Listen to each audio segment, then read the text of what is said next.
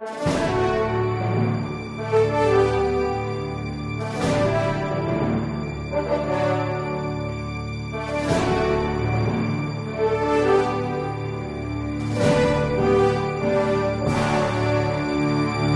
Resposta Católica de hoje, gostaríamos de responder à pergunta se é imoral para um católico realizar o exame do espermograma. A pergunta surge exatamente por causa do drama de consciência de alguns dos nossos alunos que entraram em contato conosco dizendo: Padre, eu preciso fazer esse exame para diagnosticar uma doença. O que fazer? Bom, para responder essa pergunta, nós temos que distinguir duas coisas. Em primeiro lugar, a liceidade do próprio exame e depois a liceidade do método para se obter o esperma que será examinado. Bom, para sabermos se é imoral ou não o espermograma, nós temos que ver qual é a finalidade pelo qual ele será feito. Se você vai fazer um espermograma para, por exemplo, preparar uma inseminação in vitro, ou seja, o chamada concepção na proveta, o bebê de proveta, isto certamente determina que o ato é imoral. Por quê? Porque a finalidade é imoral. Portanto, para que haja um espermograma moralmente aceitável, é necessário que a finalidade seja moralmente aceitável.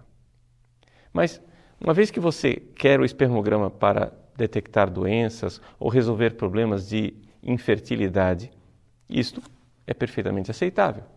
Então passamos para uma segunda dificuldade, a moralidade do método utilizado para se obter o esperma que será examinado.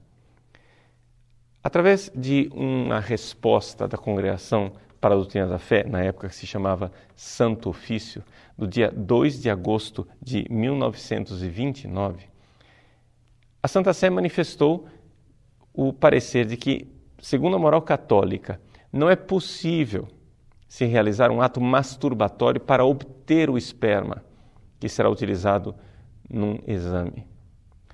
Veja, portanto, que a masturbação está descartada.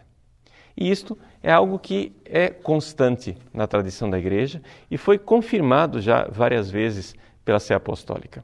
Nós temos esse decreto que é do pontificado de Pio XI, mas Pio XII por duas vezes manifestou e confirmou este parecer. Numa alocução que ele fez para um congresso de é, médicos especializados em urologia, em, no dia 8 de outubro de 1948, e também num discurso feito para os participantes do segundo Congresso Mundial de Fertilidade e Esterilidade, no dia 10 de maio de 1956. Por duas vezes, Pio XII confirmou: esse método é inaceitável. Não é possível fazer a masturbação para obter o esperma. É ilícito, é imoral. O Catecismo da Igreja Católica esclarece por quê. Se você for ver no número 2352, você vai encontrar a seguinte expressão: que a masturbação é um ato intrínseca e gravemente desordenado. Se ele por si mesmo é desordenado, as circunstâncias não mudam a sua imoralidade. Portanto, uma masturbação para obter o esperma não é aceitável pela Igreja. E então, como sair dessa dificuldade? Bom, devemos então procurar outros métodos.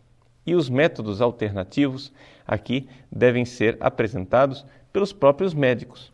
A Igreja só irá dizer se esses métodos são morais ou imorais. Mas vamos fazer uma lista dos métodos que até agora foram apresentados e que são aceitáveis pela Igreja. Primeiro, através de uma pequena intervenção cirúrgica, uma punção, que possa obter esse esperma. É um método plenamente aceitável. Ou o método de se utilizar a relação matrimonial para obter o esperma. Aqui no caso, se supõe é evidente que a pessoa já seja casada. Então, pode-se obter o esperma no fundo da vagina da esposa ou o esperma residual que está na uretra do próprio homem. Esse é um método bastante prático, em que o próprio homem pode fazer essa coleta. Ou seja, depois de realizar o ato conjugal, o marido, então, toma o resíduo seminal que se encontra na sua uretra, coloca numa lâmina de vidro de exame, coloca uma outra lâmina de vidro em cima e ali, durante três horas, aquele sêmen estará líquido e vivo o suficiente para o exame em laboratório. Além disso, existe uma pequena controvérsia sobre a moralidade ou não da utilização de um preservativo, uma camisinha perfurada.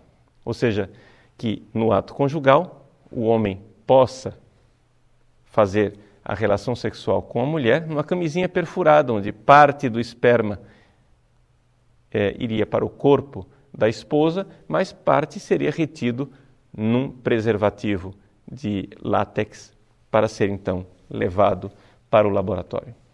Há uma certa controvérsia com relação a esse método, no entanto, já que auctores disputant, deixamos isto para os moralistas, já que o magistério até agora não se pronunciou a esse respeito. O fato é este: deve-se colocar a obtenção do esperma ligado a um ato sexual no caso do matrimônio ou então através de alguma forma, alguma modalidade de intervenção cirúrgica. A masturbação, sem dúvida alguma, está descartada como método para o espermograma.